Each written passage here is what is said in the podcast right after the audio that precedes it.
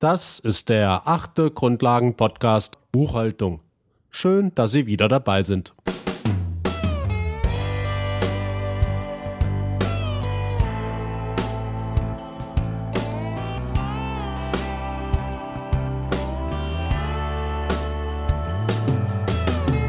Heute haben wir ein ganz besonderes Thema. Heute kommen wir zu einem Buchungssatz, der den Kern der Buchhaltung repräsentiert. Das, worum sich alles dreht. Wir sind sozusagen im Auge des Sturms.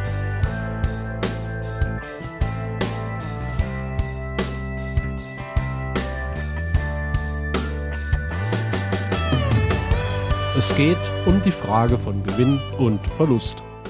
Die Denkweise zur Beurteilung von Geschäftsvorfällen, die Gewinn oder Verlust beeinflussen, ist der entscheidende Punkt zum Verständnis der doppelten Buchführung.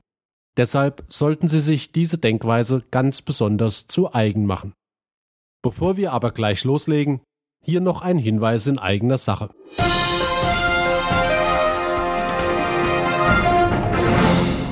Ich hatte eine Podcast-Serie zur Kostenrechnung angekündigt. Diese wird auch kommen, aber leider wird sich der Start um eine unbestimmte Zeit verzögern. Das tut mir leid, aber die Produktion der Podcasts ist doch erheblich aufwendiger, als man allgemein so annimmt, und natürlich gehen die normalen Seminare und Vorträge vor, und die Podcasts produziere ich in den Freiräumen zwischendrin. Also, der Kostenrechnungspodcast kommt definitiv, erste Folgen sind auch schon in Arbeit, aber wann das im Lauf dieses Jahres sein wird, das kann ich leider noch nicht voraussagen. Ich bitte daher um Geduld und hoffe, Sie haben Verständnis für die Verzögerung. Kommen wir aber wieder zu unserer heutigen Buchhaltungsfolge. Für den folgenden Geschäftsvorfall bitte ich Sie also um den Buchungssatz. Benutzen Sie nur die vier Bilanzbereiche Anlagevermögen, Umlaufvermögen, Eigenkapital und Fremdkapital, keine Einzelkonten. Bereit? Nun dann legen wir los. Der Geschäftsvorfall lautet wir bezahlen die Kfz-Steuer für unseren Lieferwagen gemäß Steuerbescheid in Höhe von 1000 Euro durch Überweisung an die Behörde. Also, wir bezahlen unsere Firmen-Kfz-Steuer auf Grundlage eines Gebührenbescheides und das sind 1000 Euro. Wie lautet der Buchungssatz?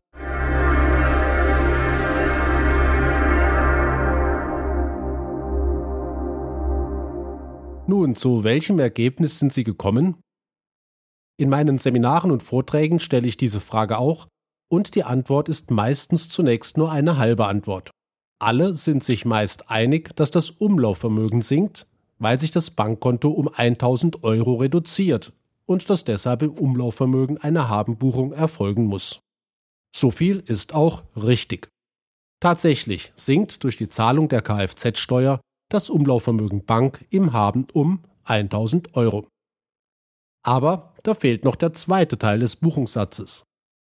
Schließlich wissen wir ja, dass immer und ausnahmslos jeder Geschäftsvorfall mindestens zwei Auswirkungen haben muss. Die eine haben wir gefunden, das Umlaufvermögen sinkt.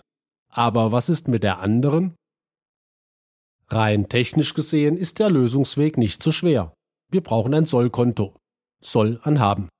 Haben ist bekannt, also muss das andere Konto eine Sollbuchung aufnehmen. Und da wir nur mit vier Bilanzbereichen arbeiten, ist nur noch die Frage, ob die Sollbuchung auf dem Anlagevermögen, dem Umlaufvermögen, dem Eigenkapital oder dem Fremdkapital zu erfolgen hat. Was meinen Sie? Ich glaube, ich gebe Ihnen nochmals eine Denkpause. Und ich mache mir erstmal einen Espresso.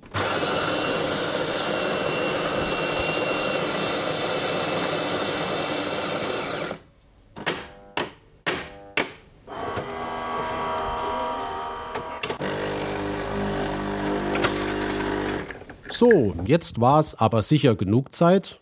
Hier die Antwort. Der Buchungssatz lautet Eigenkapital an Umlaufvermögen 1000 Euro. Also, falls Sie das gebucht hatten, Kompliment. Falls nicht, trösten Sie sich, dieser Geschäftsvorfall ist in der Tat außerordentlich erklärungsbedürftig. Die Habenbuchung im Umlaufvermögen hatten wir geklärt, darüber besteht Einvernehmen. Die Gegenbuchung auf dem Eigenkapital hat sie aber womöglich erstaunt. Schauen wir also hinter die Kulissen dieses Geschäftsvorfalls. Erstaunlich ist, dass das Eigenkapital bebucht werden soll, obwohl wir ja gar nichts entnommen haben.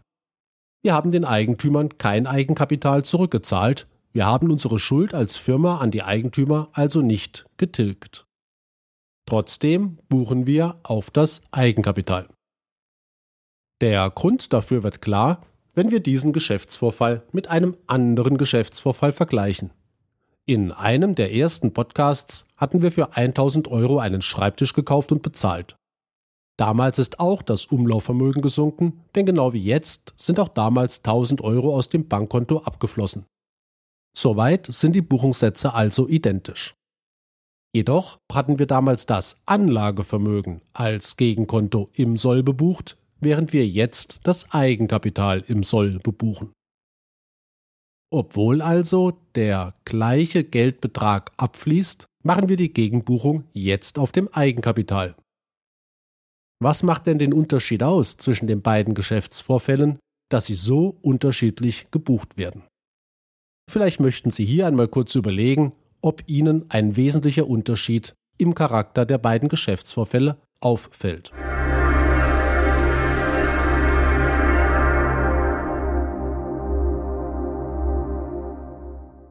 Nun, zu welchem Ergebnis sind Sie gekommen? Der wesentliche Unterschied ist folgender.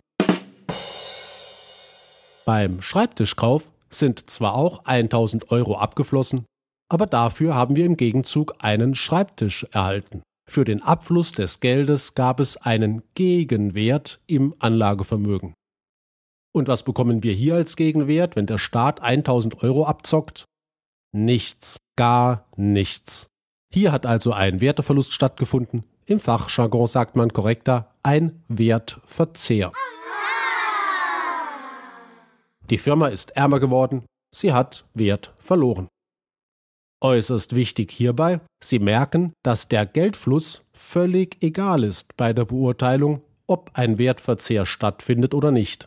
Schließlich fließen in beiden Fällen 1000 Euro aus der Unternehmung ab, dennoch ist nur der zweite Fall ein Wertverzehr. Und wer trägt den Verlust eines Unternehmens? Wer ist der Gelackmeierte, wenn ein Verlust aufläuft? Richtig, die Eigentümer. Wertverzehre werden den Eigentümern angelastet. Die Firma als eigenständige Person sagt sich, da hat ein Wertverzehr stattgefunden, das ist mir als Firma doch egal, das sollen gefälligst die Eigentümer tragen. Also ziehe ich, die Firma, jeden Wertverzehr einfach direkt vom Eigenkapital der Eigentümer ab und dann schulde ich denen auch weniger Eigenkapital. Deshalb also wird hier der Steuerbescheid für die Firmen Kfz-Steuer als Wertverzehr der Sollseite des Eigenkapitalkontos belastet. Denn wie wir mittlerweile wissen, sinkt das Eigenkapital im Soll. Es sind übrigens keineswegs alle Steuern immer ein Wertverzehr, das müssen Sie im Einzelfall für jede Steuer beurteilen. Die Umsatzsteuer oder Mehrwertsteuer ist zum Beispiel kein Wertverzehr für Firmen, weil die gezahlte Steuer vom Finanzamt zurückgefordert werden kann, aber auch das soll in einem Grundlagenpodcast nicht weiter vertieft werden. Nun, fairerweise muss man dazu sagen, dass die Firma andererseits auch alle Wertzuwächse nicht für sich behält, sondern diese den Eigentümer auf deren Eigenkapitalkonto gutschreibt, dann natürlich im Haben. Ein typischer Wertzuwachs wäre ein Umsatzerlös, wenn also die Firma einem Kunden etwas verkauft. Wenn der an der Kasse zum Beispiel bezahlt, dann lautet der Buchungssatz Umlaufvermögen an Eigenkapital oder etwas exakter Kasse an Eigenkapital oder ganz exakt mit Einzelkonten würde es heißen Kasse an Umsatzerlöse, denn Umsatzerlöse ist ein Unterkonto des Eigenkapitals. Auf das Thema Umsatzerlöse und Eigenkapitalunterkonten gehe ich aber in einem späteren Podcast noch genauer ein. Übrigens gibt es in der Buchhaltung einen Fachbegriff für Wertverzehr und der heißt Aufwand. Nicht zu verwechseln mit Kosten oder Ausgaben oder Auszahlungen, die Unterschiede klären wir später noch. Der richtige Fachbegriff für einen Wertverzehr in der Buchhaltung ist Aufwand. Und der richtige Fachbegriff für einen Wertzuwachs in der Buchhaltung ist Ertrag. Ebenfalls bitte nicht verwechseln mit einer Einnahme oder Einzahlung oder Leistung aus der Kosten- und Leistungsrechnung. Auch das ist etwas anderes. Also, Aufwand und Ertrag ist das richtige Begriffspaar für die Buchung von Wertverzehr und Wertzuwachs in der Buchhaltung. Deshalb müssen Sie ab sofort jeden einzelnen Geschäftsvorfall daraufhin untersuchen, ob er einen Wertzuwachs oder einen Wertverzehr darstellt oder vielleicht erfolgsneutral ist, also weder Wertzuwachs noch Wertverzehr darstellt. Schauen wir uns konkrete Geschäftsvorfälle mit Wertveränderungen an. Das sind zunächst die Löhne und Gehälter. Diese stellen in voller Höhe einen Wertverzehr dar und gehen zu Lasten des Eigenkapitals. Zunächst also gelten Zahlungen an Mitarbeiter als kompletter Wertverlust. Bevor jetzt aber alle Mitarbeiter entrüstet aufschreien, ich bin ja noch nicht fertig. Zu Recht wird natürlich argumentiert, dass Mitarbeiter doch auch Werte herstellen, die zu den Gewinnen beitragen. Das ist richtig, klar. Aber dafür machen wir dann einen neuen Buchungssatz und der wiederum erhöht das Eigenkapital durch Wertzuwachs. Wenn Sie beispielsweise eine Dienstleistung anbieten, zum Beispiel einen Reinigungsservice für vier Stunden täglich bei einem Kunden, dann buchen Sie die Lohnzahlung an die Reinigungskraft als vollen Wertverzehr auf Grundlage der Lohnabrechnung und dann erst erstellen Sie in einem weiteren Schritt eine Rechnung an den Kunden und buchen diese Rechnung dann ebenfalls in voller Höhe als Wertzuwachs, nämlich als Umsatzerlös. Diese Vorgehensweise der getrennten Buchung, zunächst des kompletten Aufwands zu 100 Prozent und dann separat die Buchung des kompletten Ertrags zu 100 Prozent ist sinnvoll. Beides stellt man erst später gegenüber, um den Gewinn zu ermitteln. Man verrechnet also nicht den Umsatzerlös für den Reinigungsauftrag mit dem Lohnaufwand für den Reinigungsauftrag und bucht nur das Ergebnis, sondern man bucht eben beides vollständig und getrennt und verrechnet erst später. Das hat mehrere Gründe. Erstens kann man einen Aufwand meistens gar nicht so genau einem bestimmten Ertrag zuordnen, zweitens wäre es viel zu aufwendig und drittens würde es den Grundsätzen einer ordnungsgemäßen Buchführung widersprechen, die nämlich jedes einzelne Ereignis zur besseren Nachvollziehbarkeit getrennt ausgewiesen haben möchte. Um die Problematik noch an einem Beispiel klar zu machen, nicht immer führen Löhne und Gehälter zu einem Wertzuwachs. Zunächst wissen sie gar nicht, ob die betreffenden Mitarbeiter nicht krank sind und deshalb keinen Wertzuwachs produzieren können. Und andererseits könnten diese Mitarbeiter eine tolle Leistung erbringen und viele Güter herstellen, die ihnen der Markt aber nicht abkauft, weil gerade Flaute herrscht. Dann werden sie keine ausreichenden Erträge erzielen, welche die Aufwendungen der Löhne und Gehälter übersteigen, und dann werden sie auch keinen Gewinn machen.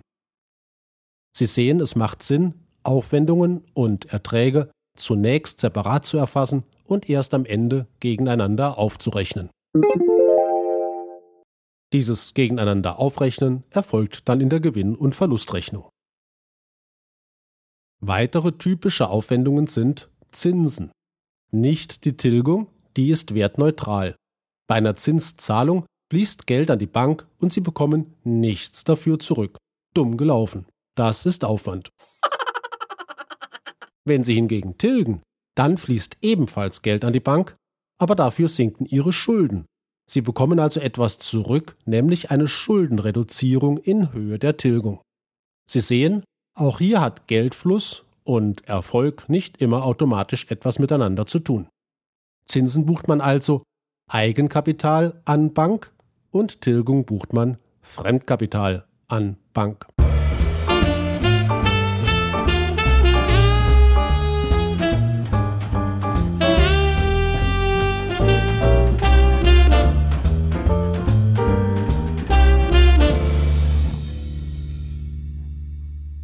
Ebenfalls eine große Aufwandsposition ist der Materialverbrauch. Wenn Sie Material einkaufen und bezahlen, dann buchen Sie am besten Umlaufvermögen Materiallager an Umlaufvermögen Bank. Da entsteht kein Wertverzehr, und tatsächlich wird das Eigenkapital bei dieser Buchung auch nicht berührt. Wenn Sie dann aber an das Materiallager gehen, Material entnehmen und dieses in der Produktion einsetzen, dann gilt dieser Vorfall als Aufwand. Plötzlich ist nämlich das Material weg, vielleicht sogar richtiggehend im Produktionsprozess vernichtet. Etwa wenn Sie vom Diesellager Diesel entnehmen, eine Maschine damit betreiben und die Maschine den Diesel während der Produktion verbrennt. Ein echter Wertverlust. Allerdings könnten Sie einwenden, dass das entnommene Material werterhöhend in etwas Neues einfließt, das geschaffen wird.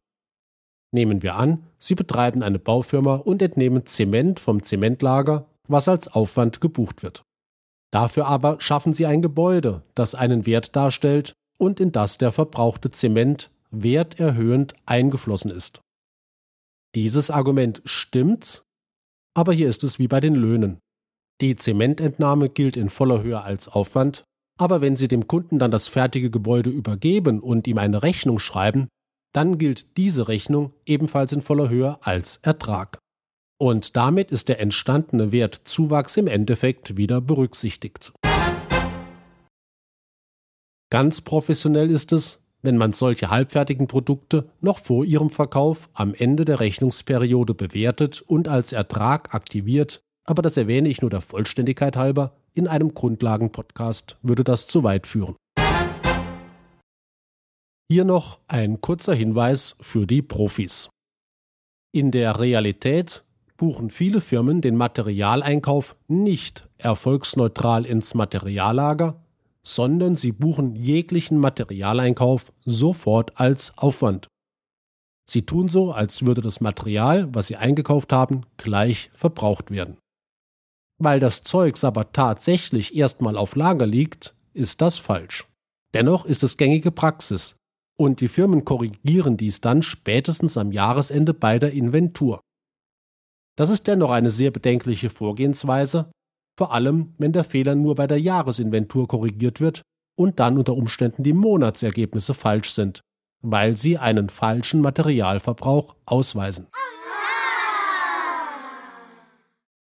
Wenn Material beim Einkauf tatsächlich immer sofort verbraucht wird, ist das etwas anderes, aber wenn Lagerbestände entstehen, kann es hier erhebliche Verwerfungen geben.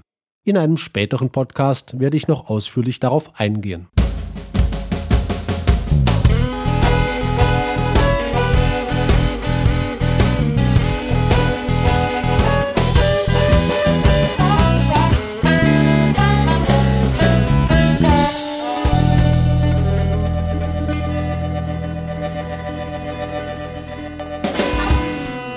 Betrachten wir zum Ende dieses Podcasts noch eine ganz besondere Form der Aufwendungen, nämlich die Abschreibungen.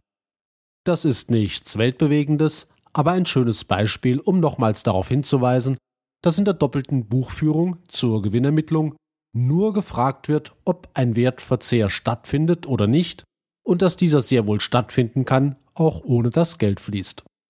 Betrachten wir dazu nochmals den Kauf des Schreibtischs. Wir hatten festgestellt, dass wir zwar 1000 Euro hergeben mussten, aber dennoch nicht ärmer geworden sind, weil wir ja im Gegenzug einen Schreibtisch bekamen. Vielleicht hat dies doch den ein oder anderen geneigten Podcasthörer etwas verwundert.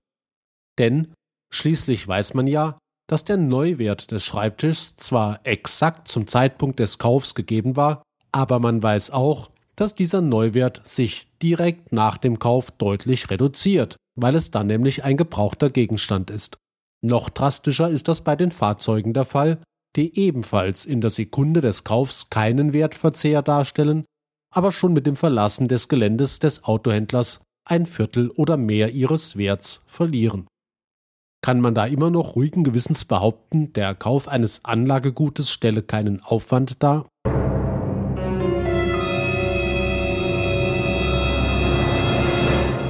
Ja, das kann man nach wie vor ruhigen Gewissens behaupten.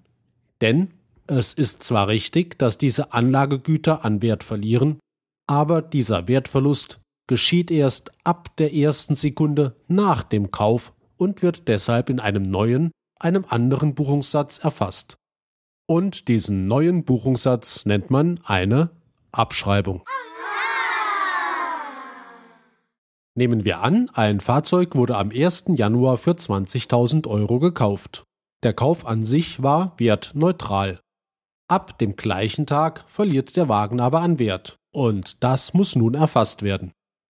Nun wartet man damit in der Regel bis zum 31. Dezember, also bis zum Schluss des Geschäftsjahres, um diesen Wertverlust, der durch den Gebrauch, das Abnutzen oder einfach nur den Zeitablauf entstanden ist, in den Büchern zu notieren. Wie hoch aber ist denn dieser Wertverlust? Nehmen wir mal an, wir hätten eine Tabelle und wüssten, dass der Wertverlust 20% im ersten Jahr ist. 20% von 20.000 Euro Neuwert wären 4.000 Euro. Man könnte nun die Neuwagenrechnung kopieren, den Betrag von 4.000 Euro auf die Kopie schreiben und dies als Buchungsbeleg für die Abschreibung an die Buchhaltung geben. Tatsächlich läuft das über den Anlagespiegel, das ist eine Übersicht über alle Gegenstände des Anlagevermögens, aber für Erklärungszwecke belassen wir es bei der Kopie der Neuwagenrechnung als Buchungsgrundlage. Und die Buchhaltung würde nun buchen. Wie aber würde der Buchungssatz denn lauten mit unseren vier Bilanzbereichen, wenn man ein Fahrzeug oder den Schreibtisch jetzt abschreibt?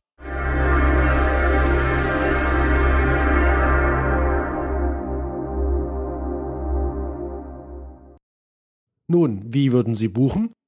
Richtig. Eigenkapital an Anlagevermögen. Denn es ist ein Wertverzehr, der geht zulasten des Eigenkapitals und reduziert den Wert unseres Anlagevermögens, das am Jahresanfang 20.000 Euro betrug und sich nun um 4.000 Euro auf 16.000 Euro reduziert hatte, im Fall des Fahrzeugs. Wir haben, wenn sonst nichts passiert ist, 4.000 Euro Verlust gemacht. Hätten wir 30 Prozent abgeschrieben, wäre der Aufwand noch höher und das Ergebnis noch schlechter ausgefallen. Interessant, wenn man ein niedrigeres Ergebnis ausweisen möchte, etwa um Steuern zu sparen. Wir hätten aber auch nur 10 Prozent abschreiben können, dann wäre das Jahresergebnis etwas besser ausgefallen. Auch das kann interessant sein, wenn man mit den Zahlen bei der Bank einen Kredit beantragen möchte und lieber mal nicht so viele Verluste einbucht. Sie sehen, man kann mit der Wahl der Abschreibungshöhe den Gewinn ganz schön beeinflussen. Deshalb ist das alles gesetzlich geregelt. Aber nicht etwa sinnvoll. Nein, die Abschreibungsregeln sind genauso hirnrissig wie das gesamte deutsche Steuerrecht und füllen mehrere Bücher.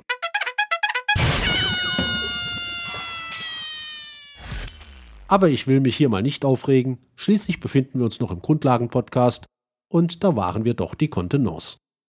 Einen Tipp sollten Sie aber beherzigen.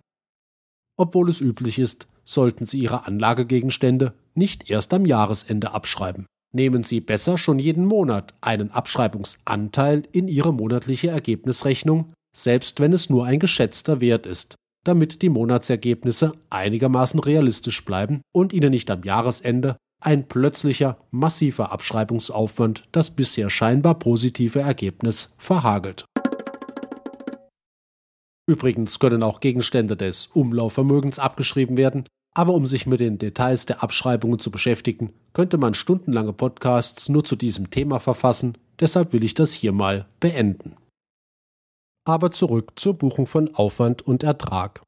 Aufwendungen und Erträge werden also nicht schon beim Entstehen miteinander verrechnet, sondern jedes Mal einzeln für sich erfasst, dann gesammelt gegenübergestellt und so der Gesamtgewinn oder Gesamtverlust einer Rechnungsperiode ermittelt.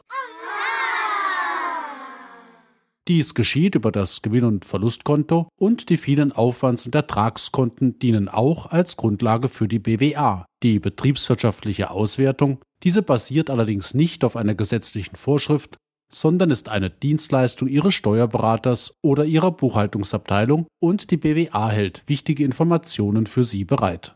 Davon aber mehr in einem späteren Podcast. Im Übrigen möchte ich hier auf eine weitere, ganz wichtige Tatsache zur Veränderung des Eigenkapitals hinweisen. In diesem Podcast haben wir ausführlich betrachtet, wie eine Wertveränderung, also Aufwand oder Ertrag, das Eigenkapital verändert. In früheren Podcasts hingegen hatten wir gesehen, wie Einlagen und Entnahmen das Eigenkapital verändern. Sie kennen jetzt also zwei verschiedene Möglichkeiten, wie sich das Eigenkapital verändern kann. Und das Schöne ist, mehr Möglichkeiten als diese beiden gibt es nicht. Eigenkapital verändert sich immer nur entweder durch Gewinn oder Verlust oder durch Einlagen und Entnahmen. Oder anders gesagt, Eigenkapital hängt ab vom selbst erschaffenen Unternehmenserfolg oder von der Bereitschaft der Eigentümer, von außen Geld zu investieren.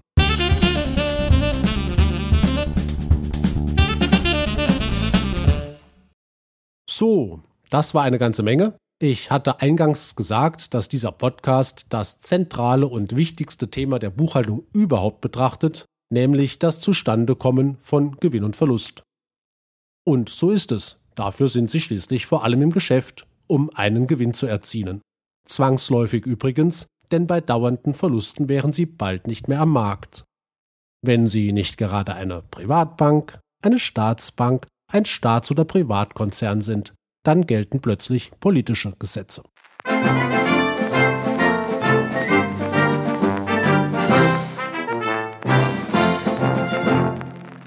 Deshalb halten wir zusammenfassend fest.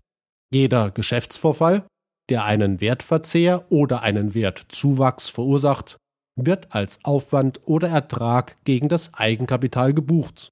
Nur die Werteentwicklung ist wichtig, es ist dabei unerheblich, ob gleichzeitig auch Geld fließt oder nicht.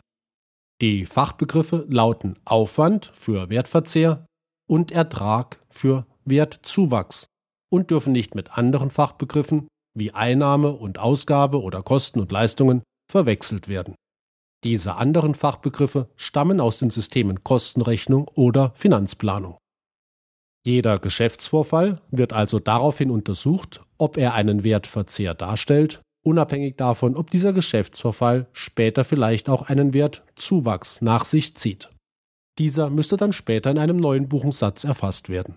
Am Ende einer Rechnungsperiode werden in der Gewinn- und Verlustrechnung über das Gewinn- und Verlustkonto alle Aufwendungen allen Erträgen gegenübergestellt und so ermittelt man dann das Ergebnis, also den Unternehmenserfolg. Übrigens, man kann diesen Podcast auch bewerten oder kommentieren oder beides. Ich freue mich natürlich über Rückmeldungen und wenn Sie das tun wollen, dann geht das sowohl bei iTunes als auch bei podcast.de oder auch auf meiner Internetseite www.hprühl.de, je nachdem, woher Sie diesen Podcast beziehen. Dann danke ich für die Aufmerksamkeit zu diesem äußerst wichtigen Thema und hoffe, dass ich Sie im neunten Podcast wieder hier begrüßen kann. Bis dann also und äh, gute Geschäfte.